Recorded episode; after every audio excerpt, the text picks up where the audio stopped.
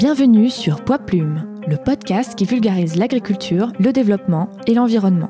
On est Charlotte et Alexandre, deux ingénieurs agronomes, et cette émission vous est proposée par Oiseau Bondissant, notre agence de production de reportages photos et vidéos pour la nature et les paysans. Moi, j'ai démarré il y a 7 ans avec ma polo sur la plage, un pack de bière et mon équipe de rugby en disant Bon, les gars, on n'a pas match dimanche, si vous voulez, on va à la plage, on la nettoie.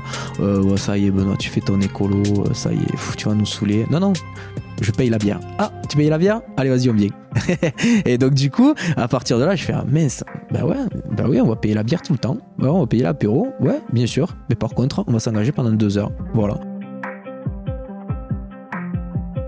Pour toucher le plus de monde possible, eh bien, il fallait le rendre facile, accessible et important, avec des personnalités, avec des équipes de sport et avec des entreprises. Et ça, c'est le top et on prend plaisir. On n'a rien inventé. On a dépoussiéré l'écologie actuelle et modernisé un peu le monde associatif. C'est vraiment ça, on n'a rien inventé. Il y a toujours eu l'association du coin qui allait faire une collecte dans la nature parce qu'elle était trop sale, etc. Et tout. Ça a toujours existé. Euh, je dis souvent, euh, il faut replacer l'humain au sein de la problématique. Il faut arrêter d'investir sur des projets euh, qui valent des millions, sur des machines qui vont nettoyer les océans non-stop. On change de mentalité. Maintenant, l'urgence, elle est là. Maintenant, j'ai eu la chance d'aller sur certaines plages en Afrique. Il y a une, réelle urgence. Les gens veulent s'engager. Tout le monde veut s'engager. Je connais pas une personne qui dit Oh non, moi je m'en fous. il doit en avoir, mais bon, je les ignore. Mais non, tout le monde veut s'engager. Moins de blabla, plus d'action.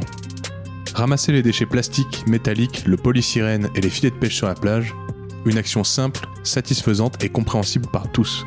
Voilà ce qu'un pompier de Béziers, Benoît Schumann, a réalisé en créant l'association Projet Rescue Océan qui utilise le pouvoir des réseaux sociaux et de la convivialité pour organiser des ramassages de déchets avec les citoyens.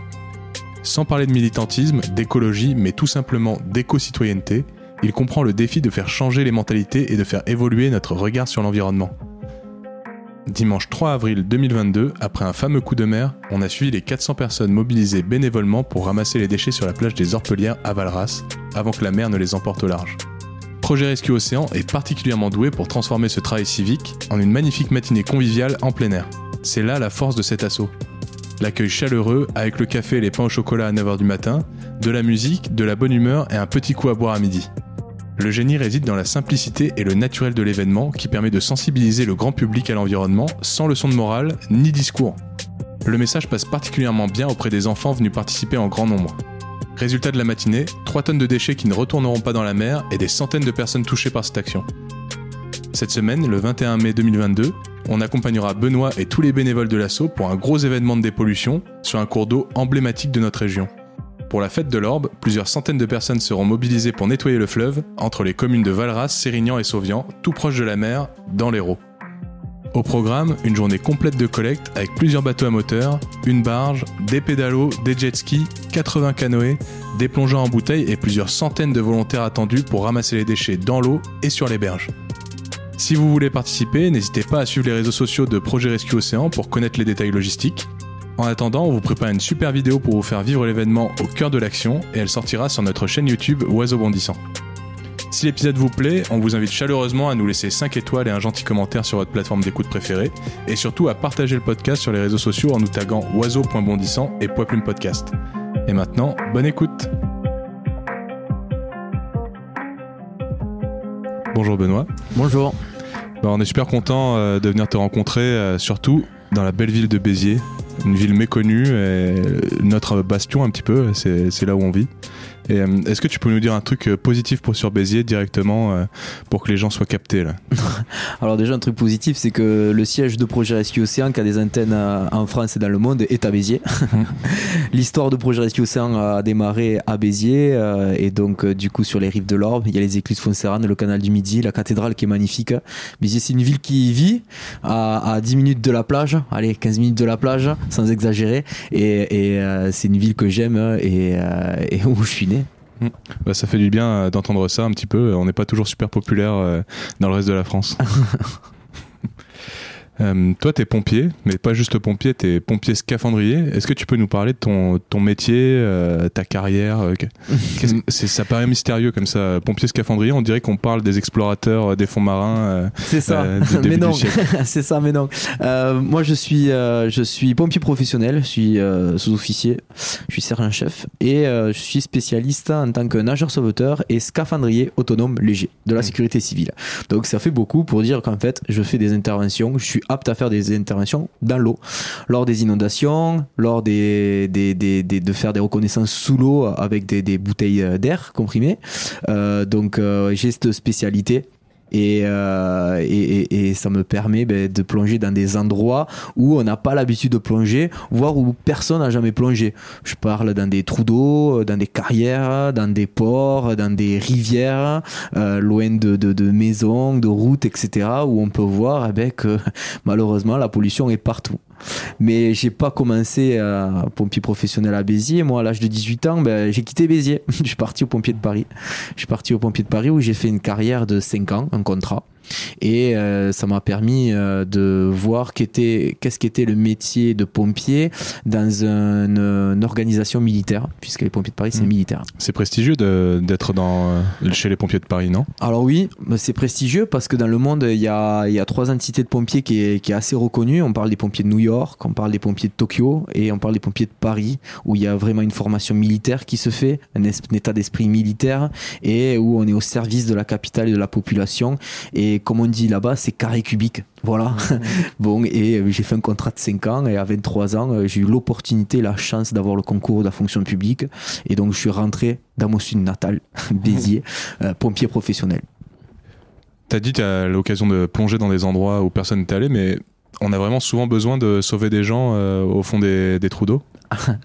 Alors, euh, j'ai envie. C'est un sujet un peu délicat puisque sauver des gens, euh, oui, c'est notre métier, c'est ce qu'on veut. Et dans une carrière, euh, waouh, c'est le top quand on rentre à la maison le soir et qu'on a sauvé une personne, ouais, c'est top. Mais le métier de plonger, de plongeur chez les pompiers, c'est beaucoup aussi pour faire des reconnaissances sous l'eau, des travaux subaquatiques, c'est-à-dire une, une péniche qui, euh, qui, est pris dans du cordage, par exemple. Ben, c'est à nous d'intervenir puisque ça entrave la, la, navigation et on peut intervenir pour dégager la navigation. S'il y a une pollution, ça fait partie aussi de notre emploi. S'il y a une voiture sous l'eau qui est tombée et on va faire une reconnaissance, s'il y a personne, s'il n'y a pas une enquête à faire par la police, on dit tout est ok, on peut sortir la voiture, on est apte à sortir la voiture, la faire flotter. Et tout ça, c'est des travaux subaquatiques. Et malheureusement, ben, quand il y a des inondations et qu'il y a des disparus, ben, on plonge pour voir où c'est si les disparus peuvent se retrouver dans des coins un peu particuliers. Voilà. Tout à l'heure, quand on discutait, tu m'as dit euh, pompier, euh, c'est pas juste ton métier, euh, c'est ta passion. euh, tu m'as dit je sais faire que ça. Ouais, souvent pour rigoler, j'ai dit, ouais, ouais, je sais faire que ça, je sais faire que pompier. Ouais. Une intervention sur l'autoroute, un feu de forêt, euh, une intervention particulière, je sais m'adapter, agir dans l'urgence, je fais ça depuis maintenant. 16 ans, waouh, 16 ans que c'est mon métier. Et euh, ouais, je sais faire que ça, ça me plaît, c'est ma passion. Euh, euh, comme on dit, je kiffe, je kiffe bien. Et, et ouais, ouais, ouais, je sais faire que ça. Je dis souvent, ben, à cause de, de ma passion, ben, je sais pas planter un clou, je sais pas faire un raccordement électrique ou quoi, parce que je sais faire que pompier. Voilà. Donc, euh, mon père qui est, qui est dans le bâtiment s'arrache les cheveux, mais bon, voilà, j'ai choisi, hein, j'ai choisi. Et, mais c'est une belle, c'est une belle aventure. C'est le, moi, je dis que c'est le plus beau métier du monde. On est au service de la population, au service des gens, au service de l'environnement, la protection des biens, la protection des personnes, la protection de l'environnement. C'est nos missions et, euh, et, et c'est le top, quoi. Je vous dis, quand on a été un feu, qu'on a aidé les gens et qu'on rentre le soir à la maison, c'est waouh, trop bien. Vivement que je recommence. Donc c'est une vocation. Ouais, c'est une vocation, carrément. Ouais, je pense que pour faire ce métier, il faut être passionné et, et ouais, c'est une vocation. Et, et ensuite, il y a le, euh, il y, a, il y a des interventions. Alors c'est difficile ou pas, et il faut être passionné pour surmonter ça. Si on n'est pas passionné et c'est- ce serait compliqué de surmonter certaines interventions, certaines situations. Moi, j'avais un grand-père qui a vécu une grande partie de sa vie euh, en Algérie. Il était pied noir. Et euh, la particularité, c'était qu'il pêchait au harpon. Et euh, c'était une époque, euh, dans les années 40-50, où il, fallait, il a fait fabriquer lui-même son masque, lui-même ses palmes, lui-même son, harpon. Il était très connu pour plonger profond, savoir retenir sa respiration et tout ça. Donc j'ai toujours eu une, une, fascination pour les gens qui étaient capables de faire de la plongée. Et comment comment t'y es venu Comment est-ce que tu as appris à faire de la plongée comme ça? Alors déjà pour commencer dans ma jeunesse, j'habitais un village à côté de Béziers euh, qui s'appelle Bessan et qui était traversé par le fleuve de l'Hérault d'où le département de l'Hérault. Et euh, j'adorais passer du temps là-bas à aller pêcher. Et souvent, euh, je pêchais avec mon grand-père ou mon père, et j'ai le souvenir, j'ai le souvenir vraiment, où il me disait, quand tu vas dans un endroit, il doit repartir et tu dois pas laisser de traces. Tu dois repartir, il doit, l'endroit doit rester propre. Et s'il y a quelque chose, ben, tu peux le prendre et le jeter à la maison pour que l'endroit reste propre. C'est pas nous, c'est la nature et tout. Et je suis resté dans cet esprit-là aller pêcher, etc. Et tout. Et donc du coup, euh, du coup, j'ai grandi. Donc après la pêche à la ligne, en rivière, ben, j'étais un peu plus autonome. Je suis allé en mer et je me suis dit, ben, je vais mettre le masque et je vais aller commencer à plonger tout seul. Et j'ai appris tout seul sur le tas.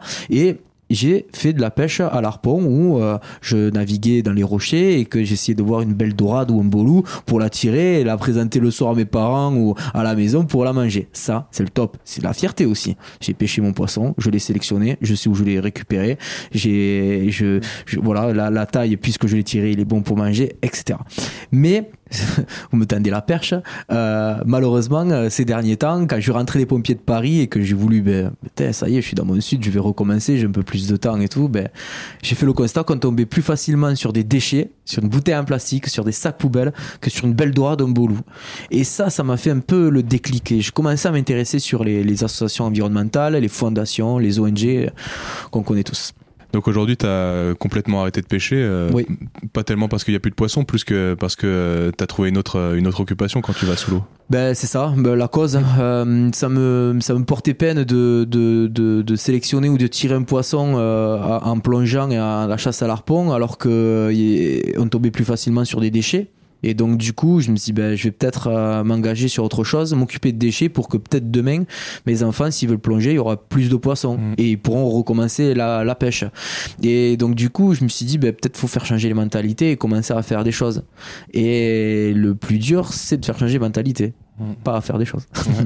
Euh, aujourd'hui, tu as cette double vie, c'est un double emploi du temps. Tu es à la fois euh, pompier, euh, scaphandrier, tu vas, tu vas faire ta carrière, tu t'es occupé tous les jours. C'est combien d'heures par semaine pompier? Alors nous, on, travaille un cycle. C'est des gardes de 12 heures jour, avec des gardes de 24 heures repos et des, des gardes de 12 heures nuit. Voilà. Et tout ça tout le long de l'année. C'est cyclé comme ça. Mm. Et, et donc, entre-temps, ben, il y a des congés, il y a des formations et des stages. Et ensuite, euh, exactement le nombre d'heures, je ne pourrais pas vous dire, mais euh, c'est parfait. Hmm. Le rythme est parfait. Et comment tu fais pour intercaler euh, ton emploi du temps de pompier avec ton, la vie de ton association? Eh ben, hmm, on est une équipe en fait. On s'est organisé dans l'association Projet Rescue Océan quand je l'ai créé. Le plus dur, c'est de s'organiser et de perdurer. Aujourd'hui, il y a énormément d'associations qui se créent et le plus dur, c'est de perdurer parce que il y a il y a des choses qu'on doit respecter pour euh, il y a des clés à avoir pour euh, pour s'engager réellement et euh, et pas dériver dans la politique dans la demande de subvention et surtout ne pas s'épuiser dans une association. Quand on rentre dans une association on est engagé on a des valeurs et malheureusement ben on s'épuise. Parce que c'est compliqué c'est difficile d'avoir des fonds etc et donc du coup, moi je me suis entouré de, de j'allais dire de bonnes personnes, bien sûr c'est des bonnes personnes. Je me suis entouré d'une équipe de belles personnes et de bonnes personnes avec des compétences bien particulières. Et j'ai donc créé un conseil d'administration.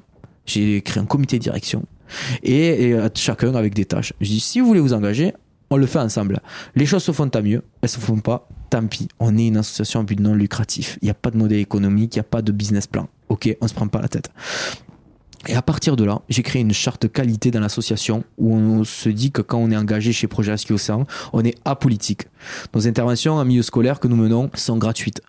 Et que euh, la priorité, c'est notre vie personnelle, le travail, la vie de famille, une vie sociale et ensuite l'association. Et ça, c'est le bon équilibre à avoir. Vous voyez ce que je veux dire? Si je commence à, que l'association prend plus que mon travail ou ma vie sociale, on, ne peut pas perdurer, on ne peut pas se perfectionner ainsi. Euh, donc du coup, cette organisation ben, m'a permis de déléguer beaucoup. On travaille en équipe, comme une petite caserne de pompiers, en fait, si vous voulez. Et les choses se font. Et euh, ce qui explique aujourd'hui notre développement je pense qu'on se retrouve vraiment bien, euh, Charlotte et moi, dans, dans ce discours là que tu dis. Euh, c'est très facile dans l'entrepreneuriat comme dans l'associatif de se faire complètement bouffer et puis euh, de toujours vouloir faire plus, de pas forcément y arriver et puis finalement d'y consacrer tout son temps, jamais se reposer. C'est ça. C'est je fais une métaphore. Je l'ai faite l'autre fois, cette métaphore elle était pas mal. C'est comme un plat qu'on mijote. Si on a, si c'est pas assez chaud, s'il y a pas assez d'ingrédients, ben c'est pas bon. S'il y en a trop, c'est pas bon non plus. C'est un équilibre à avoir. Et dans une association, c'est pareil. Quand je me suis engagé chez Projet au sein, j'ai découvert le monde associatif. Et je peux vous dire que j'ai fait deux, trois pas de recul. J'ai fait waouh. Recevoir pas des insultes, mais presque, de recevoir de la critique, de, de se mesurer les égaux de présidents d'association ou de personnes d'association, alors qu'on est pour la même cause, c'est complètement tordu. Il y a un juste milieu à avoir, on est tous concernés. Nos enfants, la famille, l'environnement va mal, on doit s'engager, mais on doit toucher le plus de monde possible. Et donc, il faut avoir ce juste milieu-là, cet équilibre, pour perdurer, se perfectionner, et pas rester dans notre coin en disant non, c'est la faute à un tel, il faut arrêter de faire ci, il faut se mettre contre eux. Non, en fait, non. Chaque chose a sa place et on doit fédérer. Moins de blabla, plus d'action. Exactement, moins de blabla, plus d'action. Euh, j'ai envie de vous dire, quand on est dans les écoles et qu'on intervient, ou vous avez pu faire l'expérience sur une opération de dépollution, il n'y a pas eu un discours de plus de 5 minutes au micro. Euh, l'action sur le terrain ou dans une intervention dans une école, ça vaut des heures et des heures de discours. Le blabla, il y en a assez. Maintenant, on le sait qu'il y a une urgence. Il y a l'urgence climatique. On le sait que notre nature va mal. On va dans n'importe quel coin en France ou dans le monde, si on veut aller allez, ramasser les asperges parce que c'est la période, on tombera sur des déchets. Je vous amène à un endroit plongé, on tombera sur des déchets. On va sur une plage après une tempête, on tombera sur des déchets. Donc on sait que la problématique est liée le, les, les, microparticules euh, de plastique dans les océans, etc. On sait que ça existe, c'est bon. Maintenant, c'est l'action. Maintenant, il faut mettre en place des choses. Les blablas, c'est bon, on n'en veut plus. Et moi, personnellement, les blablas, au bout d'un moment, les grands discours, ça me passe au-dessus. Je prends l'exemple de ma caserne de pompiers. Si demain je fais un discours d'une heure à mes potes de la caserne de pompiers, ils m'écouteront pas. Et le dimanche, je les aurai pas sur l'action. Dimanche, il y avait pas mal de pompiers, des collègues de travail. J'avais même des collègues du rugby. L'autre fois, il y avait des, des, joueurs de la SBH qui venaient, l'équipe de rugby de Béziers, qui venaient pour dépolluer. Parce que il y avait on a joué l'utile à l'agréable et pas de discours moralisateur. Mm. Toujours dans le positif, le sourire, la musique, on a mené une bonne action et on a prouvé qu'il était facile, accessible et important de s'engager. Tu dis euh, dès qu'on va plonger, euh, peu importe où, euh, mais nous on va parler de la Méditerranée, hein, c'est chez nous. on trouve forcément des déchets. Est-ce qu'il y a encore des coins qui valent le coup en Méditerranée pour aller plonger Est-ce que tu peux nous parler des beaux endroits qui restent encore? Bien sûr, bien sûr, bien sûr. Comme je vous ai dit, on essaye d'avoir toujours un regard optimiste malgré la situation, et bien sûr qu'il y a des endroits magnifiques à voir. Il faut être optimiste et il faut profiter de la nature et, en prendre soin. Euh, il y a des endroits en Méditerranée où on plonge je pense au Cap d'Agde, autour du Fort Brescou. Il y a une zone protégée, il y a l'air marine agatoise. Je vous invite d'ailleurs à prendre contact avec, euh, avec son, son président. Euh, et, et c'est des endroits magnifiques où on peut plonger, on peut voir des belles dorades, des loups, on peut voir même des thons, même ça peut arriver en plongeant. Il y a souvent des dauphins qui sont répertoriés, photographiés. moi, j'ai l'occasion de plonger dans ces endroits-là et c'est magnifique. Et c'est ça qu'il faut conserver, ces zones-là qu'on doit protéger. C'est pour ça que nous, on s'attelle à engager les citoyens, montrer qu'au quotidien, ils peuvent changer des mauvaises habitudes. Je parle de la clope pour les fumeurs qui jettent dans la rue. Je parle de l'emballage qui peut jeter par la fenêtre de la voiture. Quand on en parle, c'est jamais personne. Mais par contre, le bord des routes est saccagé. Dès qu'il pleut, les ruisseaux sont remplis d'eau.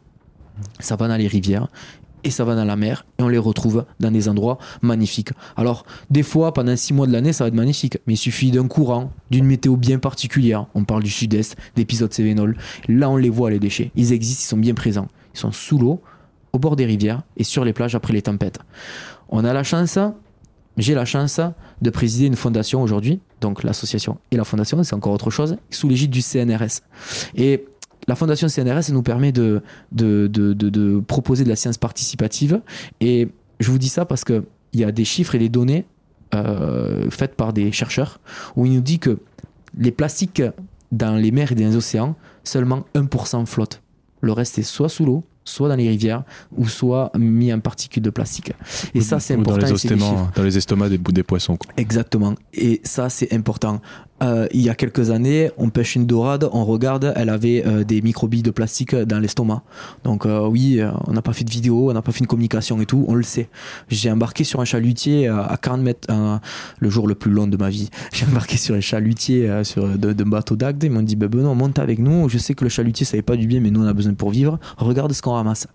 On était à 40 km de la côte. On était à... alors attendez, non, on était à 15 km de la côte, on était à 40 mètres de fond, et le filet, au bout de deux heures de pêche, où ils ont tiré le filet, bien sûr que ça fait pas du bien à la nature, mais c'est comme ça, ça a toujours existé, ils s'adaptent, ils changent les moyens, et ils ont des poubelles à bord, et quand ils trient le poisson, malheureusement, des fois, il y a un tiers de plastique. Et on arrive à retrouver des emballages de jambon, des emballages de fromage, des emballages de fast-food dans les filets et dans les poissons. Donc là, vraiment, c'est alarmant. Et eux qui vivent de la mer, ben, ils sont outrés et, veulent du changement. Et on doit soutenir ces métiers-là, même si on sait que on doit avoir des quotas, euh, des, réglementations pour nos générations futures. Et ça, ça concerne tous les citoyens et c'est un peu le but de Projet Rescue en disant que, allez, on s'y met tous, quoi.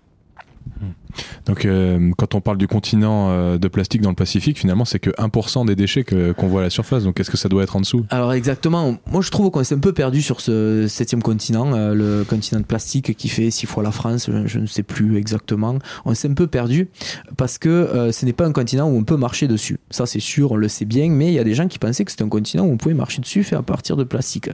C'est une zone où les courants se rejoignent, se rejoignent et donc du coup ben, il y a une concentration de plastique très difficile à, capter mais qui est visible parce que des fois on voit quelque chose flotter ou euh, dans les prélèvements on voit du plastique. J'ai eu la chance d'aller à Hawaï sur l'île de Maui dans le cadre de l'association parce que j'ai été invité par un Français qui habite là-bas et d'ailleurs on a une antenne à Hawaï sur l'île de Maui euh, qui a activé en juin. Et euh, on a pu euh, constater euh, les, les, les dégâts du plastique par le continent américain, par le continent asiatique, etc. Euh, sur la plage, d'ailleurs j'ai pris des échantillons, sur la plage on pense que c'est des coquillages, mais c'est des fragments de plastique. C'est impressionnant le nombre de plastiques qu'il y a. On plonge les mains dans le sable, il y a trois quarts de plastique. C'est impressionnant. Et donc du coup, on a été témoin de ce fameux continent de plastique sur les plages de Maui à Hawaï. Et, euh, j'ai envie de dire que qu'on a besoin qu'on a besoin de, de, de faire du changement à terre et, et, et dans le façon de consommer et, euh, et, de sensibiliser aussi. Ouais, tu dis, tu dis à terre. euh, Il y a plein d'initiatives. euh, moi, je pense à- au bateau au voilier euh, Sea Cleaner, par exemple, qui veut aller chercher euh, le, le plastique dans la mer. Est-ce que c'est dans les projets de projet Rescue Océan euh, d'aller chercher euh, ailleurs que, que sur les côtes? Euh, non, notre projet, ce n'est pas ça, ce n'est pas notre cible. Sea Cleaner a un projet tout à fait respectable, respectable, un grand projet où ils sont 26 employés, où euh, ils captent beaucoup de mécènes, où c'est une grosse structure. Ben nous, on est un peu différent. On veut s'attaquer dans l'éducation, de la façon de consommer, de la façon de sensibiliser, s'attaquer à, une sensibilisation euh, générale où euh, chaque citoyen ben, peut prendre une fois au moins dans l'année, venir deux heures sur une plage ou une rivière la nettoyer un citoyen, ben, il peut aller dans la nature profiter prendre 5 minutes pour ramasser. C'est vraiment ce changement de mentalité pour, et, et pour éviter que ce plastique-là se retrouve en mer. Mmh. Et je pense, et je pense que les personnes qui intègrent l'association, que les millions à investir des mécènes et des partenariats ne sont pas sur des projets un peu utopiques pour s'attaquer au 1% de plastique qui flotte à la surface des océans, mais peut-être sur la façon de sensibiliser, des programmes éducatifs, de la sensibilisation par ville, par agglomération, dans les entreprises. Et c'est un changement général que nous devons avoir parce que là, le plastique qui est dans les océans, ben, malheureusement, il est perdu. Il est soit dans les fonds marins, Bien sûr qu'il y en a quelques-uns qui flottent. Il y a même des études qui a dit que le plastique flotte pendant quelques jours et ensuite il coule. Non, le, changement, c'est vraiment à terre. C'est chaque citoyen, c'est les habitants qui doivent l'avoir et les investissements doivent se faire là-dedans. Après, le projet Sea c'est un projet respectable. Je trouve que c'est dommage quand on a un projet aussi important et qu'on capte des mécènes et qu'on nous demande du matériel pour aller nettoyer les plages. Alors que pour un seau, une paire de gants et un sac, c'est vraiment accessible à tout le monde. Et c'est un peu notre leitmotiv dans l'association, c'est en disant, regardez, prenez un sac, prenez un seau, et on peut le faire. quand on capte des, des, des mécènes et des partenariats pour un gros projet, ben, on, on met des moyens pour des seaux et des, et des sacs, etc. Sinon, c'est, on est un peu à côté de la plaque. Hmm. Voilà, voilà mon, mon analyse, mais ça appartient qu'à moi. Et tu dis, euh, votre axe principal, c'est sensibiliser, mais euh, d'une façon qui est très innovante. C'est pas euh, l'écologie, euh, l'esprit écologique punitif, c'est euh, on se bat un peu contre cette éco-anxiété, euh, c'est, euh, euh, le poids un peu que notre génération, la génération en dessous de nous, euh, porte sur ses épaules. Quoi. C'est ça. On n'a rien inventé. On a dépoussiéré l'écologie actuelle et modernisé un peu le monde associatif. C'est vraiment ça. On n'a rien inventé. Il y a toujours eu l'association du coin qui allait faire une collecte dans la nature parce qu'elle était trop sale, etc. Et tout. Ça a toujours existé. Il y a beaucoup d'associations qui le font. Aujourd'hui, pour fédérer, on ne peut pas dire aux gens dans le monde euh, où on vit, on peut pas dire aux gens, ben venez, on va ramasser les déchets et super, on vous donne des sacs et ciao ciao, merci, au revoir, c'était super, vous avez vu, c'est dégueulasse, c'est les consommateurs, etc. Faut arrêter de manger du poisson et tout, merci, au revoir. Oh j'ai pris un dimanche où je ne travaille pas et j'ai- ramassé, j'ai fait l'éboueur de la nature. Non, il faut passer du bon temps. Il faut moderniser ça. Il faut inviter les enfants, les couples, les bandes d'amis, les gens seuls qui veulent s'engager et prendre du plaisir. Une opération de dépollution, il faut pas qu'elle dure plus de deux heures. On n'est pas des éboueurs, on n'est pas des nettoyeurs. Par contre, on va se servir des, des réseaux sociaux pour montrer, regardez, moi, je suis employé, j'ai une vie, mais par contre, j'ai pris deux heures deux heures de mon temps un dimanche matin pour aller collecter des déchets. Et ça, c'est les meilleurs messages. Et donc, du coup, on a créé des procédures. Pareil, le café obligatoire, le petit déjeuner obligatoire, la musique obligatoire. On apporte des chevaux, on apporte de la sensibilisation pour les enfants et on passe du bon temps à être au service de l'environnement. Et c'est les meilleurs messages qu'on peut avoir. On a un peu modernisé ça. Il y a une association, et Calanque à Marseille, ils le font très bien. Ils sont au top. Ils ont compris que pour toucher le plus de monde possible, eh bien, il fallait le rendre facile, accessible et important. Avec des personnalités, avec des équipes de sport, et avec des entreprises. Et ça, c'est le top et on prend plaisir. Ouais, bah c'est ce qu'on a remarqué tout de suite. Nous, on a vu un message sur les réseaux sociaux, une vidéo où tu t'appelais tout le monde à venir au- à la plage des Orpelières à Valras. On l'a vu la veille. Directement, on a dit bon bah on va y aller, on va aller les rencontrer, on va voir comment ça se passe. Et immédiatement, la première personne avec qui on a parlé, bah, c'était Didier. Et la première personne avec qui on a parlé, on s'est senti accueilli tout de suite. On s'est Ah pas senti euh, dans cette espèce de pression associative des fois de, de gens qui se regardent en, en, en chien de faïence, etc. Euh, on arrive immédiatement, on cherche pas à savoir qui on est, euh, ce qu'on va faire, est-ce qu'on va aider. On nous dit, vous voulez un café, euh, prenez un pain au chocolat, et puis euh, c'est fun, quoi. Tout le monde est content. C'est la sortie du dimanche, il y a des enfants, des familles, il y a des vieux, il y a, enfin, c'est, incroyable. Et en plus, la valeur ajoutée, là, c'était qu'il y avait des chevaux, avec un, je sais pas comment on peut dire, un, un tombereau qui était tiré par deux Ouais, chevaux euh, Mm. euh, pour collecter le plastique. Donc c'est vraiment une expérience géniale, en Mm. fait. C'est vraiment la sortie du dimanche. Ben, c'est ça, c'est ça, les gens, ça les marque. Les Mm. gens, quand ils ont collecté 2 tonnes, 20 de déchets en 2 heures de temps, Mm. je peux vous dire que le soir, quand ils vont rentrer chez eux, ben, ils vont se dire, ah, je vais peut-être commencer à m'améliorer dans mon tri. Mm. Je vais peut-être commencer à pas jeter mon mégot par terre. Mm. Je vais peut-être euh, dire à la personne qui a jeté la bouteille en plastique devant moi, vous pouvez peut-être la jeter à la poubelle. C'est la meilleure sensibilisation sans, sans ces fameuses leçons euh, euh, de, de morale. Et franchement, c'est c'est le top. C'est ce qui fonctionne depuis 7 ans. On l'a mis en place. Aujourd'hui, aujourd'hui, sur une opération aux, aux- aux Orpelières qu'on a faite où vous étiez présents, il y avait 500 personnes. Hmm. On, on a fait jusqu'à 500 personnes. Euh, il y a eu la météo, il faisait froid. Deux semaines avant, on était à Valraspage, on a monté jusqu'à 1500 personnes. Ben, on Hmm. voit que c'est les- la, la- la solution, elle est là. Et les gens se sentent concernés. Et ça fait plaisir parce que on a le deuxième volet de l'association, c'est pro-éducation. Et pro-éducation, ils vont dans les écoles avec Manon, Julien, avec Isabelle, avec Marion. Euh, ils vont dans les écoles pour sensibiliser à l'éco-citoyenneté, avec toujours un regard optimiste. Et on a universalisé ce modèle-là. Et du coup, sur nos opérations, on a les parents qui disent ben, c'est notre fils nous a dit de venir. euh, euh, notre fils est diplômé sauveteur des océans, il veut venir à toutes vos opérations. Eh ben, le message est passé. Ou même on dit ben, c'est des amis ou leur fils est allé dans l'école et c'est du bouche à oreille c'est meilleur. Franchement, Franchement, c'est euh, quand j'en parle, ben, je le vis. Quand j'en parle, je le vis parce que moi j'ai démarré il y a 7 ans avec ma polo sur la plage, un pack de bière et mon équipe de rugby en disant bon les gars, on a pas match dimanche, si vous voulez on va à la plage, on la nettoie. Euh, ça y est Benoît, tu fais ton écolo, ça y est, tu vas nous saouler. Non non, je paye la bière. Ah, tu payes la bière Allez, vas-y, on vient. et donc, du coup, à partir de là, je fais, ah mince, bah ouais, bah oui, on va payer la bière tout le temps. Ouais, on va payer l'apéro, ouais, bien sûr. Mais par contre, on va s'engager pendant deux heures. Voilà. Et donc, j'ai commencé comme ça. Et donc, au bout d'un moment, mes collègues du rugby ont dit, oh, c'est bon, on est venu déjà deux fois et tout. Pas de souci, vous venez pas. Par contre, il y a le bureau des étudiants et infirmières de Béziers qui vont venir. Ah, ben, on va venir. ok. Les infirmières, pareil, m'ont dit, bon, ben, on vient, c'est bon, on est venu de, de dimanche et tout, on va pas venir. Ouais, mais attends, il y a l'équipe de la SBH qui va venir. Ah, ok, ben, on va venir, on va venir. Et automatiquement, ben, de 20 personnes, on est passé à 100, 200, 300. À un moment donné, on faisait tout le temps 700, 800 personnes. Il y a eu le Covid qui nous a freinés, où on a créé un challenge, un kilomètre, un déchet.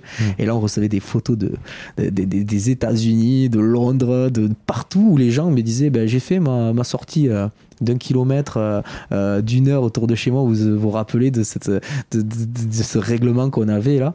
Et les gens, ben, on leur disait un kilomètre, un déchet. Et les gens nous envoyaient des photos euh, de partout, un kilomètre, un déchet. Et c'était le top, c'était le top. Et donc ils prenaient plaisir, ils se prenaient le selfie et voilà. Donc, euh, donc voilà, c'est c'est c'est une modernisation. Voilà, on l'a on a pris ça et on l'a modernisé. Voilà. Euh, Ça marche avec euh, le fun, l'aspect convivial, mais aussi euh, les gens ils sont super fiers de ce qu'ils font. Oui, et la mise en avant sur les réseaux sociaux, bien sûr. Hmm. Bien sûr, bien sûr.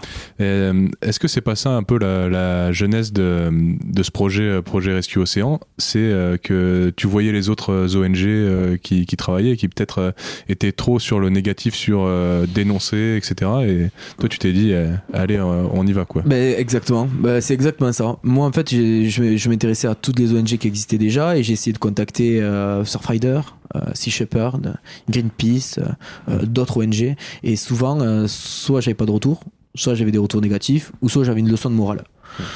Bon, donc du coup, euh, j'avais pas le temps pour leçon de morale parce que euh, j'étais dans une équipe de rugby, euh, j'étais à la caserne des pompiers, euh, j'allais au sport. Euh, j'ai ma vie voilà moi si je fais des choses c'est par plaisir et pas pour recevoir des leçons et donc euh, si j'en parle à mes collègues euh, ils vont me dire exactement pareil et donc j'ai dit bon ben je vais créer une page Facebook et je vais montrer euh, ben, ma façon de, de, proposer à s'engager et du coup, ça a pris. Mais ça a pris. On a été contacté, on a été sponsorisé, on a été. et donc, du coup, je dis, bah, si ça marche ici, ça peut marcher ailleurs. Donc, allez, on va essayer de le, de le dupliquer. Et aujourd'hui, on est présent dans 23 villes en France et dans euh, 20 pays. Voilà. Parce que c'est difficile de psychologiquement ou humainement, c'est difficile de désigner des, des mauvais. Et puis c'est trop simple aussi de, de dire bah les responsables c'est les pêcheurs, les responsables c'est les gros industriels. C'est toi tu ramènes un peu, euh, c'est beaucoup plus humain cette, euh, C'est cette ça. démarche. On a une leitmotiv, c'est. Enfin, une leitmotiv. Euh, je dis souvent, euh, il faut replacer l'humain au sein de la problématique. Faut arrêter d'investir sur des projets euh, qui valent des millions, euh, sur des machines qui vont nettoyer les océans non-stop. On change de mentalité. Maintenant, l'urgence, elle est là. Maintenant, euh, euh, j'ai eu la chance d'aller sur certaines plages en Afrique. Euh, Il y a une, réelle urgence. Les gens veulent s'engager. Tout le monde veut s'engager. Je connais pas une personne qui dit oh non moi je m'en fous. Il doit en avoir, mais bon, je les ignore. Mais non, tout le monde veut s'engager. Euh, en Côte d'Ivoire, euh, à Abidjan, la lagune, euh, c'est impressionnant. Il y a des, par contre là, il y a des îles de plastique. Il y a même l'île de plastique à Abidjan. Euh, c'est impressionnant. Mais tout le monde veut s'engager. Et quand on discute avec des, des, des Ivoiriens, on dit mais vous aimez vous vivre dans les déchets? Parce que je crois que dans le monde, personne aime vivre dans les déchets. Personne aime aller sur une plage sale. Personne. Mais est-ce que nous on a des moyens? Est-ce que nous on peut s'engager? Comment vous voulez qu'on s'engage? Moi, ma priorité, c'est de vivre, c'est de me nourrir, c'est d'avoir une éducation pour mon fils. Comment vous voulez qu'on change? Comment vous voulez qu'on s'engage? Ben, C'est à nous, associations, personnes engagées, à les écouter et à porter notre grain de sable pour essayer ben, de les aider. Il y a un lien, la, la solidarité, l'éducation et l'environnement, c'est la clé de l'engagement citoyen. Vraiment, c'est c'est c'est une c'est comment c'est comment dire, c'est une euh, Un cercle vertueux. voilà, c'est un cercle vertueux, bien sûr. Imaginez, je vais en Côte d'Ivoire. Oh, les gars, la plage, elle est dégueulasse. Non, mais sérieux, vous avez vu ça? Non, mais Abidjan, c'est dégueu et tout. Comment ils vont le prendre? Comment ils vont dire, non, mais t'es sérieux là? C'est, va-t'en, vite. Voilà. Il y a énormément d'ONG qui essayent de faire. Maintenant, c'est à nous de les soutenir parce qu'il faut lier cette solidarité. Et les programmes éducatifs, bien sûr. Et on sait que dans les programmes éducatifs, il y a des programmes sur l'éco-citoyenneté. Sauf qu'il faut des moyens pour agir, il faut des partenariats, il faut des fonds, il faut des mécènes. Et je pense qu'il faut que les mécènes aussi commencent à s'intéresser aux initiatives citoyennes et pas aux grands projets technologiques. Euh, j'ai pas envie d'être euh, négatif et taper sur les grandes ONG ou des choses comme ça, mais moi je suis régulièrement euh, démarché par euh, Greenpeace par exemple. Bon, Et moi je leur dis j'ai pas envie de donner à Greenpeace parce que je sais que les 10 euros que je vais vous donner par mois, eh ben, ils vont partir peut-être dans des bureaux, dans, euh, dans des voitures de fonction, dans des machins comme ça. Et on a toujours l'impression euh, avec Charlotte d'avoir beaucoup plus d'impact en s'engageant soit en donnant du temps, du travail ouais. ou de l'argent euh, localement à, euh, à des associations qui travaillent vraiment à l'aspect micro, quoi, régional. Mm. Et euh, c'est un truc qui m'a tout de suite euh, parlé avec euh, Projet Rescue Océan, c'est euh, tu crées des antennes indépendantes un peu partout. Tu crées pas un grand bureau central qui donne des ordres, c'est les gens qui sont, Non. qui sont sur le terrain qui savent. C'est des moyens pour agir. Hmm. Vous voulez vous engager, vous, vous voulez utiliser Projet Rescue 100 parce que maintenant on a une, on a, on a, on a un- comment dire, pas un public, mais on a des abonnés, on a des abonnés, des gens qui nous suivent et des gens qui veulent s'engager parce que voilà, Une, ben, une crédibilité. une crédibilité. Ben, devenez adhérent puisque quand vous allez devenir adhérent, on va vous donner du matériel et on va vous donner du matériel, les procédures et on va vous aider. On va vous aider parce que on peut avoir un partenariat sur Lyon mais qui a une antenne à la Cano, un magasin, je sais pas. Eh ben on va dire ben vous nous aidez Ok, ben nous à, la Cano on a une antenne. Ils ont peut-être besoin d'avoir d'aide. Alors pareil, on a modernisé le monde associatif. Donner pour donner, c'est pour moi c'est fini. Euh, aller voir une entreprise en disant on a besoin de 500 euros, on a besoin de 1000 euros, on a besoin de 10 000 euros. Ouais, j'ai quoi en retour? Ah, ben on vous met sur le t-shirt, on vous met sur le maillot. Non, maintenant c'est du win-win. Il faut que c'est du sens. C'est fini ça. Maintenant, il faut proposer du mécénat hybride où il y a une partie sponsoring, une partie mécénat, certes, et il faut proposer du sponsoring utile. Il faut avoir un tracé et euh, euh, un, tracé euh, et un suivi de tout ce qui est don et, et partenaire. C'est-à-dire que nous, on est en capacité chez Projet Rescue 100 et depuis le début, si on nous donne 100 euros, on sait de combien de kilos de déchets on est capable de ramasser avec 100 euros. Parce que en 2021, on a collecté 97 tonnes de déchets sauvages dans la nature et sur les plages. Hmm. Et ces 97 tonnes, on sait combien ça nous a coûté dans l'organisation, le fameux café, le fameux croissant, le fameux apéro, la location de la benne, des fois. Et on sait combien ça nous a coûté. Donc on sait que pour collecter une tonne de déchets, ça nous coûte tant. Et c'est comme ça qu'on a fait l'équation. Et donc du coup, si une entreprise veut m'aider, je dis, ben, j'ai envie de te donner 500 euros. Qu'est-ce que tu fais avec 500 euros? Ben nous, 500 euros, ça nous permet de couvrir deux actions et de collecter tant de déchets, etc., etc., etc. Oui, et puis vous êtes en capacité de dire, bah, nous, on peut vous donner euh, telle visibilité. Regardez, on est présent sur tel réseau social. Bien sûr. Euh, bien voilà, sûr, voilà c'est les entreprises avec qui on a travaillé. Oui. c'est- complètement différent des associations un peu mendiantes Mhm. qui, qui viennent toujours chercher euh, de l'argent, on sait pas où ça va. Et euh, bon, après, forcément, il y a des associations euh, de ce type-là qui sont très positives, mais c'est une nouvelle démarche qu'on voit peu et qui est super, euh, C'est des qui est partenaires. super positive. c'est des partenariats win-win. Et ça, c'est la clé pour eh ben, euh, avoir plus de visibilité et plus de partenariats. Voilà. Je suis contacté, j'en profite, hein, on est là pendant un moment. On est contacté par des entreprises qui nous disent ben, nous, pendant 5 ans, pendant 10 ans, on a donné à telle ONG, on ne sait pas où ça va, on ne sait pas qu'est-ce que ça fait, et euh, on nous demande euh, tant et tant. Vous, qu'est-ce que vous nous demandez? Ah ben nous, juste, est-ce que vous voulez vous engager avec nous? À quelle hauteur vous pouvez vous engager avec nous? Et vous engager. Ce n'est pas à nous de dire un partenaire mécène, non, il nous faut 10 000. Vous voulez faire une action avec nous? Bah, Il nous faut 10 000, 10 000 cette année et 30 000 l'année prochaine. On est où là? On est non et pour et si on doit justifier les choses c'est ben venez ensemble on va faire quelque chose. On va créer une relation de confiance. On va voir dans votre entreprise qu'est-ce que vous faites. Vous recyclez le, papier non? Ah peut-être que si on vient pour sensibiliser ben ouais mais attends mais moi mes, mes collaborateurs ils sont ils travaillent du lundi au vendredi et ils ont peut-être pas envie qu'on la ben on va essayer entre midi deux de venir essayer de les toucher et c'est un accompagnement. Et vraiment quand je dis qu'on a moderniser un peu le monde associatif et tout bah ouais bah ouais parce que le, le- quand je me suis rapproché de certaines ONG ben c'est des choses qui m'ont pas trop interpellé et donc j'ai fait un peu à, à- à- à- désolé mais j'ai fait un peu à ma sauce qui qui ressemblait à, à mon expérience de vie de caserne depuis l'âge de 18 ans et dans ma vie associative qui est le rugby etc et tout. Et c'est comme ça qu'on touche le plus de monde possible et c'est comme ça qu'on se développe. Ouais, Est-ce que tu veux nous parler de certains des partenaires euh, qui, qui vous soutiennent en particulier? Alors oui, on a, on, a, beaucoup de partenaires. On a du, du, du, mécénat de compétences aussi. C'est des entreprises qui nous disent, ben nous, on n'a pas de budget. Par contre, on a des compétences. On, met beaucoup de partenariats en place comme ça.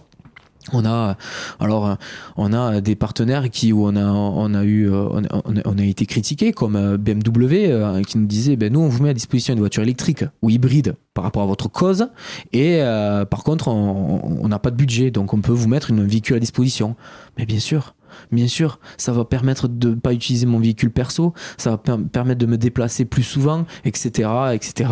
Et donc oui, bien sûr. Alors bien sûr, il y a des gens qui viennent me voir et me disent ah, c'est BMW, c'est un pollueur. Ouais, mais en attendant, il nous aide. Est-ce que, est-ce que vous, vous avez une autre solution? Est-ce que vous, vous pouvez nous faire un don pour acheter un véhicule électrique à l'association?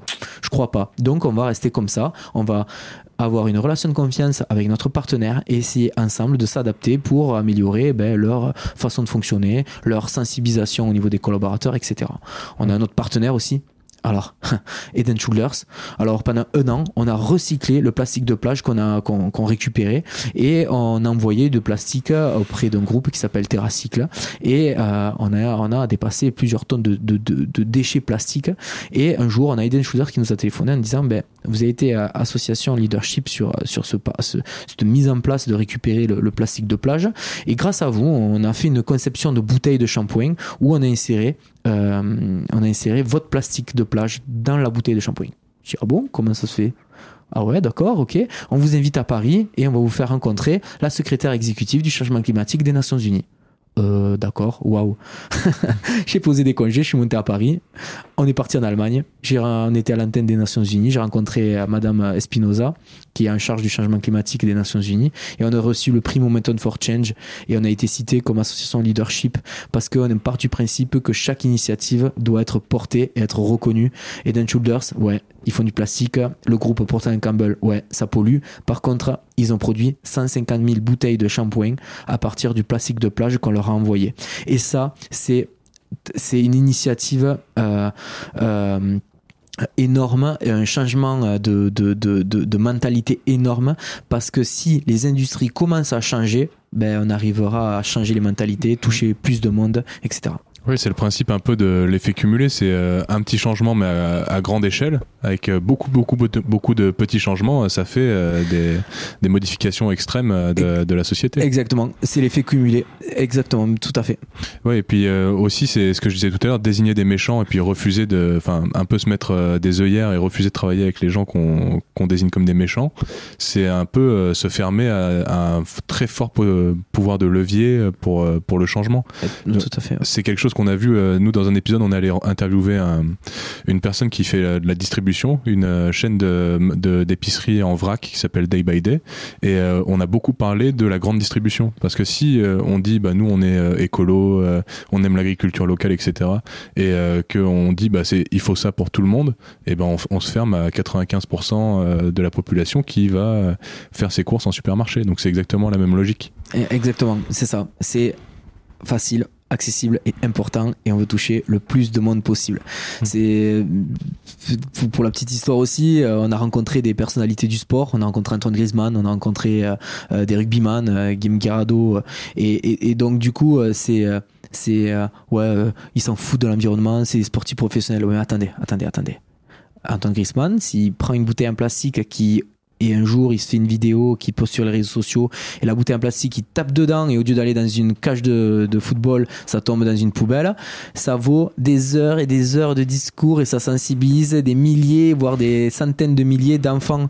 Parce que euh, c'est des personnalités. Et c'est un vecteur de sensibilisation qu'il ne faut qu'il faut pas négliger. Et, euh, et du coup euh, à un moment donné dans l'association alors vous avez vu je dis à un moment donné c'est une expression de chez nous à, à un moment dans l'association, euh, je me heurtais à, ces personnes-là qui étaient toujours euh, euh, qui, dans la critique. Et donc maintenant, avec l'expérience et le développement, j'ai fait deux trois pas de recul. Encore une fois, vous avez vu, ça fait beaucoup, deux trois pas de recul. Et je laisse parler et on continue dans notre façon de faire. voilà je peux enchaîner aussi. On a un quad dans l'association. On a un quad euh, qui, euh, qui marche à, l'essence sans plomb. Mais je peux vous dire que c'est pas les 10 litres d'essence qu'on va utiliser pour faire une dépollution euh, dans la nature et qu'on va sortir plus de 100 pneus grâce au quad pour les tirer des ruisseaux, etc., qui va polluer des tonnes et des tonnes de, d'atmosphère. Vraiment, il faut avoir ce juste milieu, le conserver, faire changer les mentalités, être loin des critiques parce que si on s'arrête aux critiques, ben, on arrête tout quoi et on se met sous la couette à la maison. et donc, donc voilà. Donc c'est là la petite histoire. Donc nous on continue comme ça. Ouais, j'ai l'impression que c'est vraiment pas dans ta nature de râler et de te plaindre. Qu'est-ce que tu penses? C'est quoi ton regard sur euh, les manifestations, euh, les marches pour le climat, ce genre de choses? Est-ce que tu as euh, l'impression que ça a une utilité réellement ou est-ce que tu restes sur moins de blabla, plus d'action? Imaginez toutes les personnes mobilisées pour la marche pour le climat si, si, si ces personnes-là s'engageaient vraiment une fois dans l'année pour aller nettoyer la nature ou une plage ou s'engager auprès d'une association? Là, vraiment, il y aurait un impact positif. Ensuite, ils peuvent marcher des kilomètres et des kilomètres dans la rue. Avec ce qui se passe dans le monde, vraiment, je pense que ce n'est pas la solution, personnellement. Après, c'est remarquable ce qu'ils font, euh, prendre du temps pour exprimer euh, leur, euh, leur mécontentement, l'urgence, oui, il faut. Mais je pense que la priorité, c'est vraiment d'être engagé et de faire des choses. Voilà marcher dans la rue pour le climat, c'est bien, mais il y, a autre chose. Je parle du, concert et, Citizen euh, pour le climat, où il y a eu des personnalités qui sont venues chanter euh, pour le climat, etc. À la fin du concert, euh, il y avait des sacs poubelles, des emballages, des bouteilles en plastique, etc. Non mais attendez, on est sur un concert pour le climat, pour que et, et, et, et, tu vas voir le concert et tu laisses ta bouteille en plastique. Non, c'est pas bon. C'est pas la solution. C'est pas la solution. C'est vraiment n'importe quoi. C'est un constat ou qui c'est vraiment un sujet sensible hein, parce que attends moi j'ai pris mon temps je suis allé faire la marche du climat je suis allé à tel concert et tout. Ouais mais attends euh, tu peux faire plein de choses. Si t'es pas réellement engagé c'est dommage. Viens avec nous sur une plage. Viens ramasser deux tonnes de déchets. Tu vas voir là ta bouteille en plastique tu la laisseras pas là je te promets on a reçu des témoignages de, de, personnes qui sont allées sur la plage des Orpelières où vous étiez et nous disaient waouh Benoît, on est sur la plage, on marche, il n'y a pas un déchet, c'est hyper agréable. Bim, c'est top, c'est ça qu'on veut. C'est ces témoignages-là, waouh, on retrouve une nature. Et c'est pas la première fois qu'on reçoit ce type de, ce type de, témoignages par les parents, par les gens qui profitent de la nature, etc.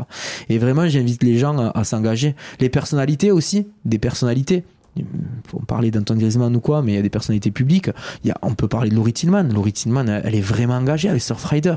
C'est le top. C'est ce qu'il faut. C'est des vecteurs de sensibilisation. Ils vont toucher le plus de monde possible. Et Laurie Tillman, qui fait des émissions de télé, qui a une ancienne Miss France, ben ouais, elle met les mains où euh, on, ne les mettrait pas nous pour ramasser des déchets.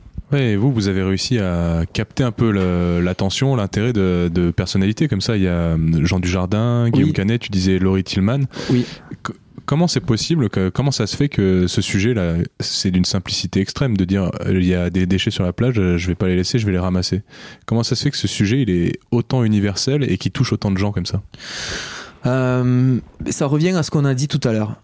Personne dans le monde veut aime vivre dans les déchets et aller sur une plage dans les déchets. On sait que la problématique du plastique et que de la surconsommation, elle existe. Aujourd'hui, nous devons avoir le même discours éco-citoyen qu'on soit dans des quartiers nord à Marseille, dans une école privée à Béziers ou dans une école à Paris et on doit universaliser tout ça.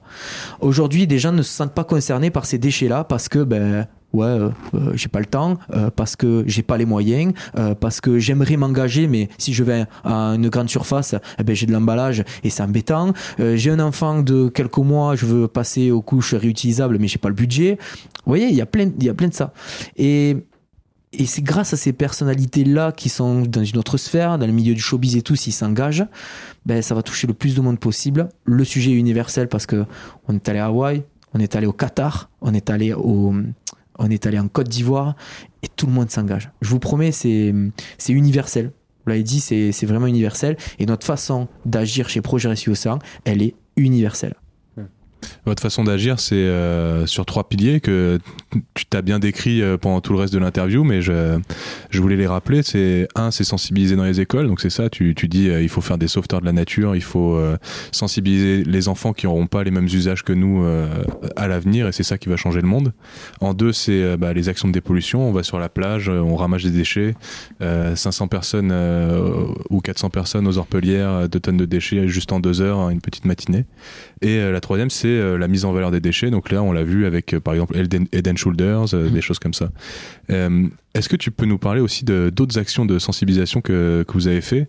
Et en particulier autour de la pêche Est-ce que moi j'ai deux idées en tête, c'est l'école de design et en même temps travailler avec les pêcheurs de thon rouge. Alors, euh, euh, j'ai euh, beaucoup d'amis dans, le milieu de la pêche et sur le, sujet sensible qui est la pêche au thon rouge, la pêche à la Seine qui est hyper réglementée par l'Europe, hyper réglementée et qui a prouvé son efficacité parce que ils ont retrouvé une, population de thon en Méditerranée des années comparables aux années 80-70. Donc ça, c'est le top. Par contre, ils ont des filets de pêche et ce, ce, ce filet de pêche, euh, ils n'ont pas de moyen de le recycler ou de le faire traiter. Ils se retrouvent avec des quantités énormes de filets de pêche. Et, et donc, ils me contactent en me disant Benoît, comment on fait avec ce filet de pêche? Ben, donnez, on va le stocker. On a stocké plus de 6 tonnes de filets de pêche. Et ensuite, automatiquement, j'ai eu l'idée de contacter une, une école de mode à Lyon. Et on a fait des robes en filet de pêche des sacs, des ceintures. Et on a prouvé qu'à travers la mode, on pouvait aussi sensibiliser à la cause. Et ça nous a permis de hop, utiliser un autre vecteur. Tout à l'heure, on parlait du sport. Ben là, on a utilisé le vecteur de la mode. Donc, dans l'idéal, waouh, une robe faite par des étudiants d'une école de mode. Ben, imaginez Marion Cotillard qui montait les marches du Festival de Cannes avec cette robe-là. Eh ben, c'est des milliers de personnes sensibilisées et ça vaut des heures de discours. On transforme les heures de discours moralisateur en action et en, image. C'est pas le top ça Et donc du coup, on a mené cette opération. Cette opération a été un succès. Bon, on n'a pas une personnalité les marches du Festival de Cannes avec, mais par contre, ça a été un succès parce que il y a eu vraiment, vraiment un engagement des écoles, on peut les citer, c'est S-Mode, où ils sont implantés euh, un peu partout dans le monde. Et on a été contacté par les écoles de Jakarta, Kuala Lumpur, pour reproduire le projet avec des filets de pêche. Sauf que on a eu le Covid. Et le Covid nous a stoppé euh, dans l'élan. Et euh, pour tout vous dire, on est en contact avec euh, le directeur de l'école de Lyon pour reproduire le, le, le programme. Voilà. Bah, les filets de pêche, il y a, y a d'autres. Il y a il y a sûrement plein de débouchés. En tout cas, euh, ça parle vraiment. Quoi. Les, gens euh, sont sensibilisés à, la question de la surpêche, euh, des, filets fantômes qui, qui chopent surtout les dauphins, les, les grandes espèces emblématiques comme ça. Moi, je connais aussi une marque avec qui vous devriez travailler. Du coup, c'est Awake. C'est une marque de montres. Et même au, G20, enfin, il me semble que c'était le G20, c'est Emmanuel Macron qui a présenté à tous ses homologues des, États, à tous les autres présidents, une montre faite en mmh. plastique de filet de pêche euh, recyclé. Si vous avez le contact, on est prêt. ouais. Donc euh, ça y est, c'est rentré complètement dans les mentalités. On est en plein dans, dans l'air du temps, quoi. Oui, carrément. Mm. Euh, j'avais envie de savoir un peu plus, euh, tu as, décrit un peu euh, comment, quelle était la philosophie de, de l'association, comment tu avais recruté du monde, comment il, fallait réussir à faire la part entre s'engager à fond et puis avoir une vie, etc. comment ça fonctionne Il y a un conseil d'administration, comment, comment est-ce que ça fonctionne cette, cette, association? Ça a beaucoup changé parce qu'il y a un développement qui s'est fait exponentiel. Projet Rescue Océan, je n'ai jamais je pensais avoir une accréditation UNESCO, je jamais je pensais avoir euh, des commissions, jamais je pensais avoir 43 antennes. Ça a pris euh, beaucoup d'ampleur, il a fallu que je m'adapte à chaque fois. Je m'adapte tous les jours, tous les ans. Et donc du coup, on a créé un bureau dans une association, il y a un secrétaire, un trésorier, un président. Voilà. C'était, ça a fonctionné comme ça.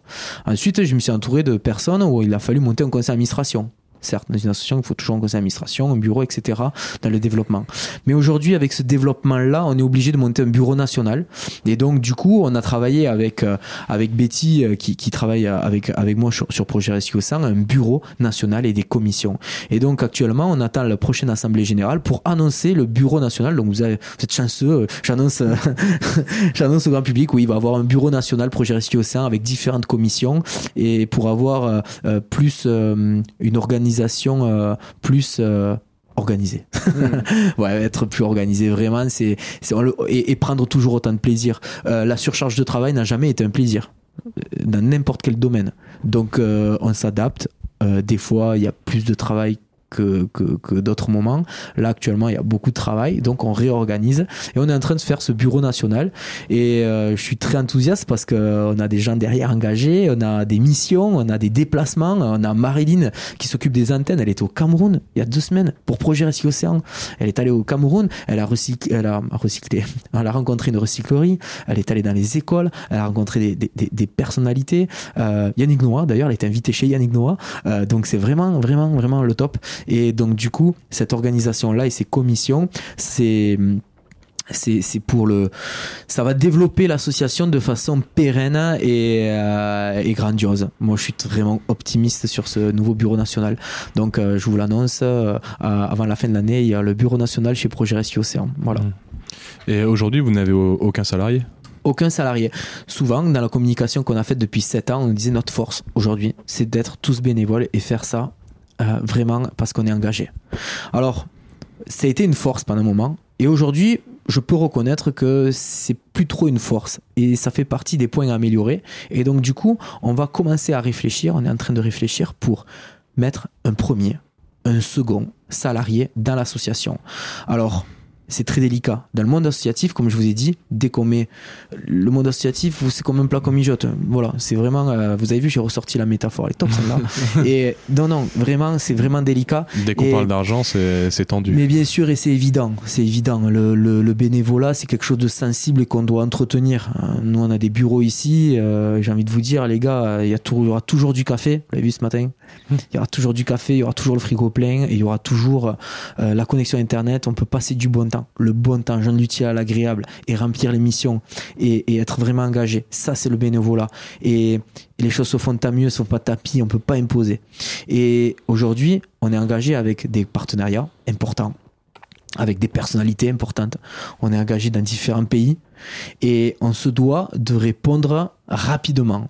Et quand on est bénévole, répondre rapidement, euh, c'est compliqué parce que moi, j'ai ma fille, j'ai la maison, euh, j'ai ma compagne, euh, c'est compliqué. Un autre métier aussi mon métier, il faut pas l'oublier. Et donc, du coup, on est en train de réfléchir pour avoir les premiers salariés chez Projet Rescue Océan. Et donc, du coup, on prend notre temps puisque je dois avoir l'avis de tout le monde. Je dois rassembler tout le monde et on doit avoir un salarié qui doit avoir des missions bien précises pour pas mettre en péril l'économie de l'association. Souvent, on a, des actions qui se créent pour capter des fonds, avoir un salaire pendant un an, deux ans et être protégé et dire merci, au revoir et plus d'association. Non, je vous ai dit, l'important c'est de perdurer, se perfectionner. Et on compte avoir un salarié pour encore plus se perfectionner, perdurer et ne, surtout ne pas changer nos convictions et nos valeurs. Et euh, vous avez de plus en plus euh, d'ambition et vous, vous incorporez toujours plus de modernité dans la façon de promouvoir l'éco-citoyenneté. Et il y a un projet que j'ai vu, c'était euh, Ocean Rescue Academy. Oui, Et qu'est-ce que c'est que ça?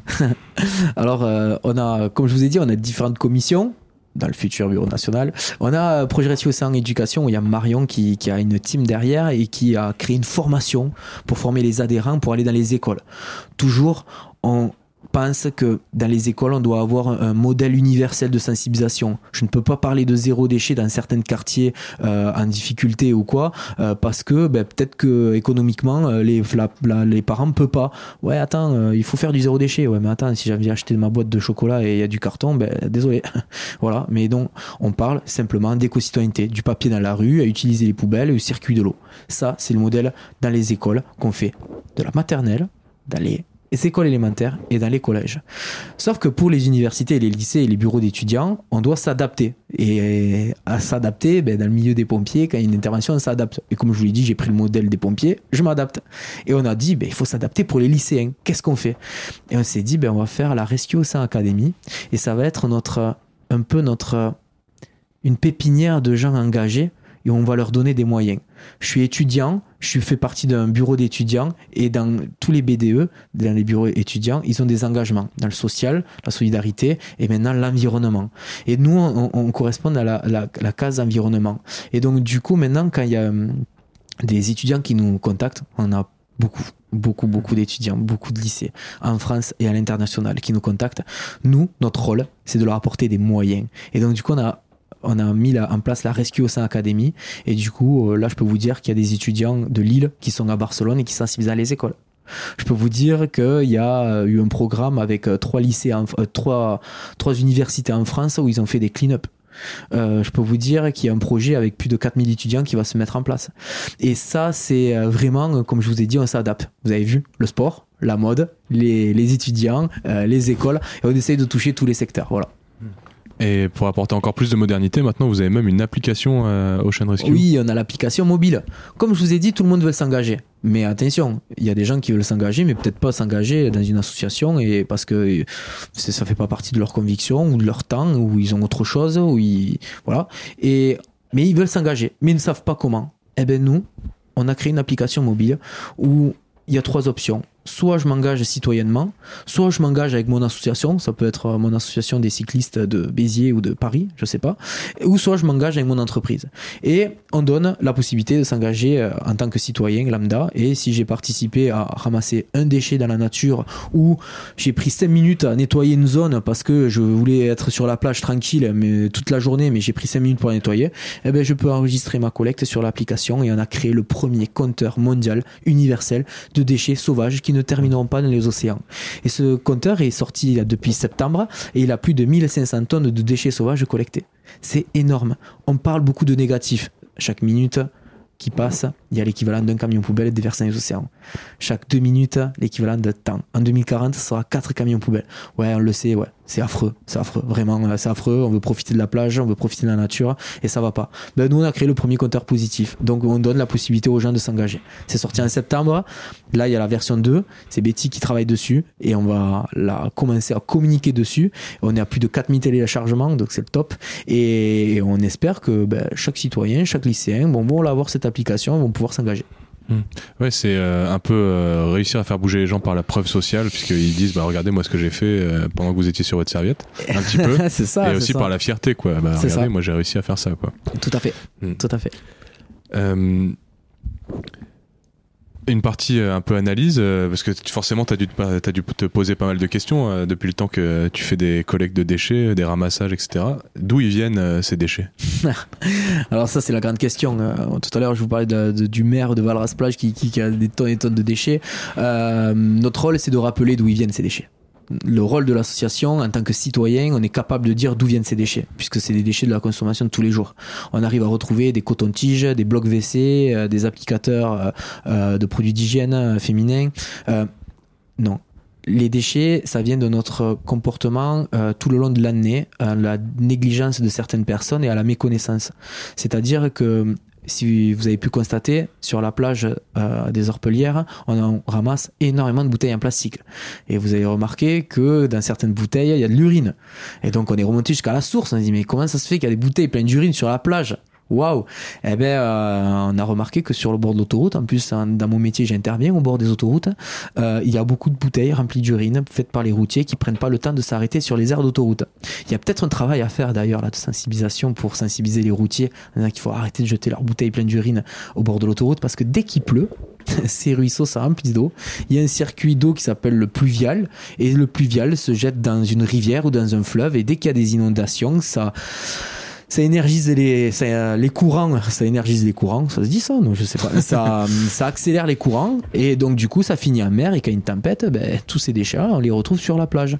Ça c'est pour les bouteilles remplies d'urine. Mais par exemple pour tout le, le nombre de coton-tiges, de blocs WC qu'on reçoit, ben ouais, quand ça, on tire la chasse et qu'on prenne pas la temps, euh, attend, qu'on prenne pas l'initiative de jeter à la poubelle, ben, tout ce qu'on jette dans les égouts, dans les toilettes, ça passe certes par une station d'épuration, mais la station d'épuration ne filtre pas tout. Elle ne filtre pas ces blocs WC, ces, ces, ces, ces cotons-tiges qui passent dans les filtres, etc. Et pareil, la station d'épuration, elle rend l'eau propre, mais les solides plastiques restent, ben ça finit dans la rivière dans la, et dans la mer, dans le fleuve et dans la mer. Et donc du coup, notre rôle, c'est de rappeler. Vous avez vu, ça commence à la maison, ça commence au bord de la route et ça commence dans la rue. Parce que la grille qu'on voit dans la rue, sur une rue piétonne, à Béziers, à Nice, à Paris ou à Clermont, eh ben dans cette rue piétonne, il y a une grille. Et si je jette euh, euh, mon bâton de sucette, ma pompote pour les enfants ou ma clope pour les adultes, eh ben, dès qu'il pleut, ça va finir là-bas. Et on le prouve tous les jours par le nombre de tonnes de déchets qu'on collecte après une tempête. Voilà. Ces déchets-là viennent de la terre. C'est pour ça qu'on en revient que les moyens, on, doit les mettre dans les initiatives qui se font à terre. Ouais, c'est important de le rappeler. le- les déchets, c'est pas juste le problème des habitants de la côte, c'est euh, le problème de tout, de, tout, le monde. De tout le monde. C'est, tout à l'heure, je prenais l'analogie euh, du réchauffement climatique. Euh, on, c'est les pays du Sud, du Sud avec un S majuscule, donc les, les pays africains, les pays sud-américains, asiatiques, qui vont être le plus touchés par le réchauffement climatique, la montée des eaux, les difficultés avec l'agriculture. Mais finalement, c'est nous, euh, les pays euh, du Nord, qui sommes les moins touchés et qui sommes les plus, les plus responsables. C'est ça, c'est un travail d'équipe. C'est un travail d'équipe. Euh, J'ai envie de vous dire, c'est comme, euh, j'ai une autre métaphore. C'est quoi C'est comme une, une fuite d'eau au plafond. On peut mettre, on peut la colmater. Si on n'a pas arrêté la fuite, on aura toujours de l'eau au plafond, hein. on aura toujours le plafond qui se dégrade. Non, non c'est vraiment un changement de mentalité. C'est ça la fuite. C'est les mentalités qui doivent changer. Et, et vous l'avez dit, c'est un travail de, de, chaque citoyen partout dans le monde. C'est pour ça qu'on a développé ces antennes-là, qui ont pour moi qui ont du sens. Et quand on arrive à faire des beach clean-up dans le désert au Qatar, c'est énorme. Quand on arrive à faire des clean-up au Texas, c'est énorme. Parce que on a universalisé la cause et notre façon de communiquer. Et ça, c'est le top.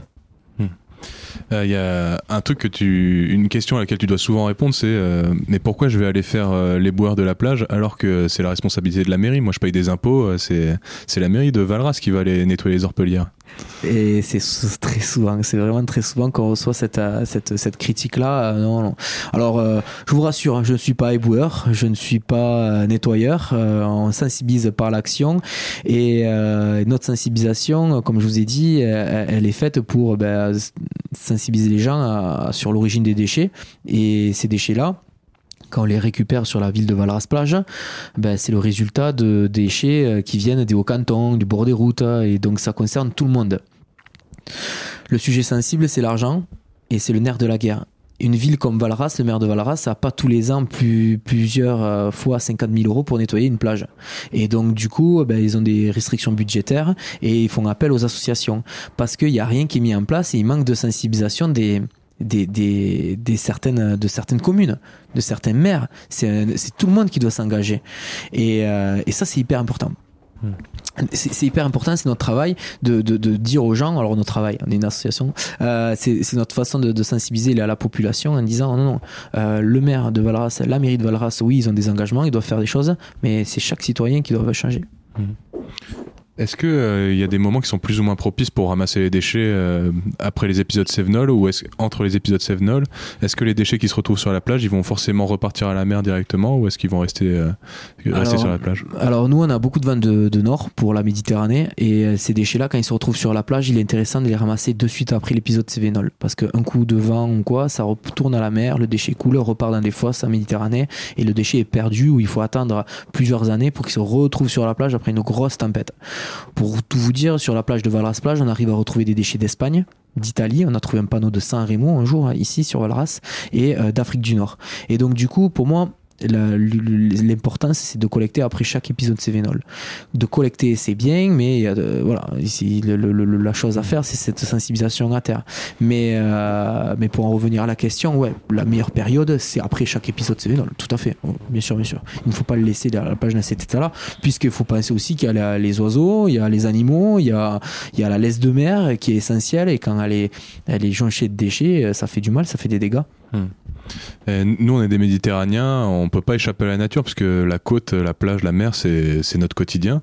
Et euh, j'ai remarqué que de plus en plus, même chez les urbains, il y a une sensibilité qui, qui se développe. Bon, euh, classiquement, chez, euh, chez les habitants des grandes villes, ils, ils, vont essayer d'utiliser moins d'emballage, etc. Mais il y a une nouveauté que j'ai remarqué, c'était la, la, pêche à l'aimant dans, la, dans la scène. Est-ce que tu penses que c'est c'est un peu leur façon à eux de, de faire le projet Rescue Océan? Mais carrément, ça se respecte. C'est moi je, je kiffe bien euh, leur, leur façon de faire. Euh, pour, euh, j'ai pas le, nom en tête, j'ai peur de dire de bêtises, mais quand je les vois avec leur chaîne YouTube et tout, moi je kiffe les regarder. je n'ai pas le temps de faire la pêche à aimant. On en a 6 des aimants, ils peuvent lever jusqu'à 200 kilos. c'est des gens, ils, ont un aimant très puissant au bout d'une ficelle et puis ils le balancent dans l'eau. on en a, on en a. C'est trop bien. C'est vraiment trop bien. On sort des mobilettes. pour avoir fait l'expérience, on sort vraiment de tout, de tout, de tout, de tout. Et euh, et moi, je les, je les kiffe bien et ils sont vraiment engagés. Et pareil, euh, et la plupart euh, pour ces chaînes, la, la, les chaînes YouTube qui marchent à la pêche à l'aimant, ils se, ils, se prennent pas au sérieux. Ils, font, ils agissent à leur façon. Et moi, moi, je les salue. Hmm. vous êtes allé encore plus loin parce que vous avez fait une action dans le port de Marseille carrément. Et vous, vous êtes allé plonger en bouteille. Vous êtes allé récupérer le, récupérer les déchets et tu as, as vu des mètres et des mètres carrés de, de bouteilles en verre, du mobilier urbain, des choses comme ça? Oui, c'est ça. En fait, j'ai voulu adapter les moyens, euh, les actions. Il y a énormément d'actions qui se font, mais sous l'eau, c'est hyper compliqué. Faire des actions pour ramasser une bouteille en plastique en disant Ouais, j'ai nettoyé le port et j'ai ramassé une bouteille en plastique. Non, non. Venez avec moi sous l'eau, je vous allez voir, il y a des tonnes et des tonnes de déchets de bouteilles en plastique. Je me suis dit donc, il faut adapter les moyens. Pour adapter les moyens, faire une opération dans un port et sous l'eau, ben, il faut des pêcheurs. Et donc les pêcheurs nous ont mis à disposition un bateau avec une grue dessus et on est allé à Marseille et on a fabriqué des bacs sous-marins de 4 mètres cubes chacun et on a prouvé qu'en liant les pêcheurs la ville qui nous a aidés et une association et des citoyens, on est arrivé à sortir une quantité record de déchets, un temps record. Pour tout vous dire, on a sorti une tonne en 45 minutes de déchets sous l'eau. Mais c'est des mois, voire des années de travail pour rendre un endroit propre. C'est des années et des années de négligence. Mais on a prouvé que aux associations qui critiquent, qui sont dans la critique sur la pêche, etc., si on était tous solidaires et qu'on se fédérait tous, on peut avoir du résultat. On l'a fait une fois à Marseille, après on a eu M. Covid qui est arrivé et qui nous a stoppé dans notre élan, où on voulait, on compte le refaire cette année en septembre, voire octobre. Mais euh, vraiment, euh, vraiment, on, essaie de casser les codes et, euh, essayer de, faire changer les mentalités en fédérant. Et il y a eu des ré réactions positives de la part des Marseillais? Ah oui, carrément, carrément. On est passé sur plusieurs médias reconnus. On, est, on, a, on a eu des milliers de vues sur les réseaux. Euh, on a été salué par la ville, par l'aglopole de, de Marseille. Le, pro, le projet, ils veulent qu'on le refasse, bien sûr. Mais comme je vous ai dit, on est bénévole. On a beaucoup de temps, on a beaucoup de partenariats, on a beaucoup d'antennes. Les choses se font tant mieux, se font pas tant pis. Demain, si on a un gros partenariat qui, veut, qui nous écoute et qui veut nous suivre pour financer une partie du projet, c'est avec grand, grand plaisir. On le refait. Non, bah, je pense qu'on a bien compris la portée euh, universelle euh, de la collecte des déchets et de la sensibilisation et personne ne veut se retrouver euh, sur la plage avec des bouteilles en plastique. Maintenant, on va passer sur la rubrique qui est sur les, tous les épisodes. Est-ce que tu aurais un message aux jeunes, pour les jeunes qui veulent se lancer, qui veulent soit faire carrière avec toi comme pompier, soit se lancer dans, dans l'environnement, plus d'action, moins de blabla? Euh, le message aux jeunes, euh, moi je pense que euh, c'est engagez-vous et, foncez, et croire en ses rêves. Moi, jamais je pensais toucher autant de monde, jamais je pensais voyager avec une association, rencontrer du beau monde, des gens exceptionnels et, et, faire changer les mentalités. Je le fais à mon petit niveau. Maintenant, on est une équipe, on est plus de 1000 adhérents dans l'association. Mais donc, croyez en vos rêves, engagez-vous, écoutez que vous, et les choses se font tant mieux, elles se font pas tant pis, on passe à autre chose. Et j'ai pu faire des, des, des, erreurs, et à chaque fois, ben, j'ai appris, et je me suis adapté, et, et à fond, quoi. à fond les ballots, parce qu'il y a quand même urgence. Mmh. Et là, je vais te poser une colle, est-ce que tu peux me faire une recommandation culturelle? Ça c'est une colle. Donc euh, moi je suis un peu cinéphile, j'adore les films, mais les films d'action, euh, donc euh, un documentaire. Non, une, une, recommandation culturelle. attendez, je réfléchis. une recommandation culturelle.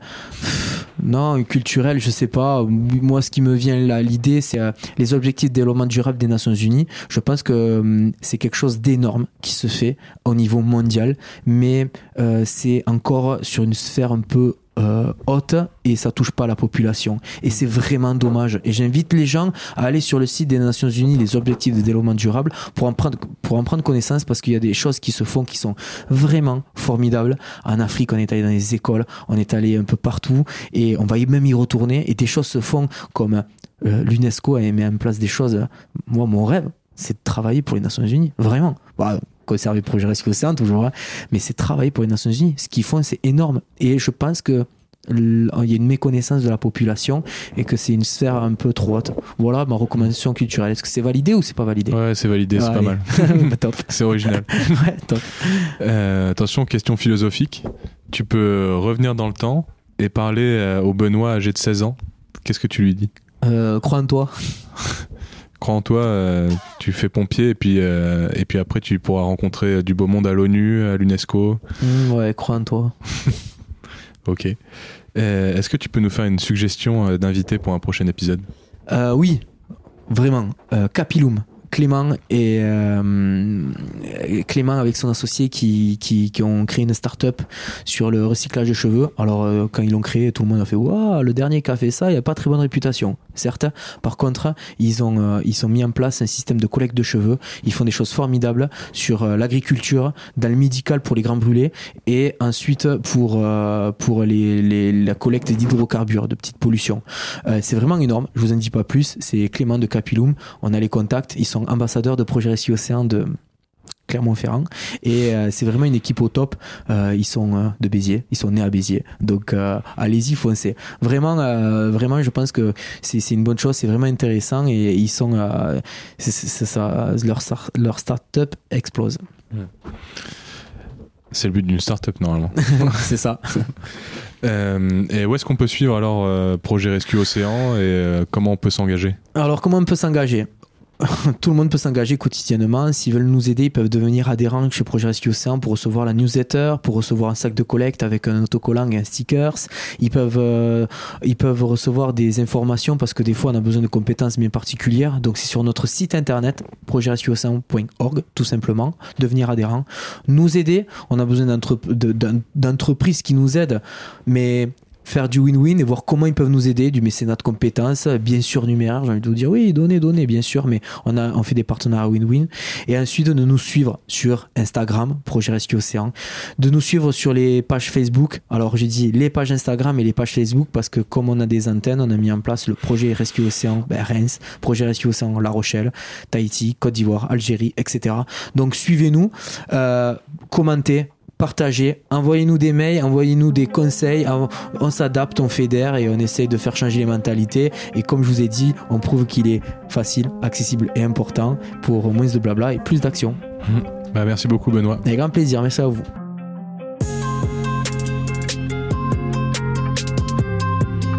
Et voilà, cet épisode de Poids Plume est déjà terminé. Merci d'avoir écouté jusqu'à la fin et bravo. J'espère que vous avez apprécié ce sujet un peu plus généraliste que d'habitude et la sympathie de Benoît.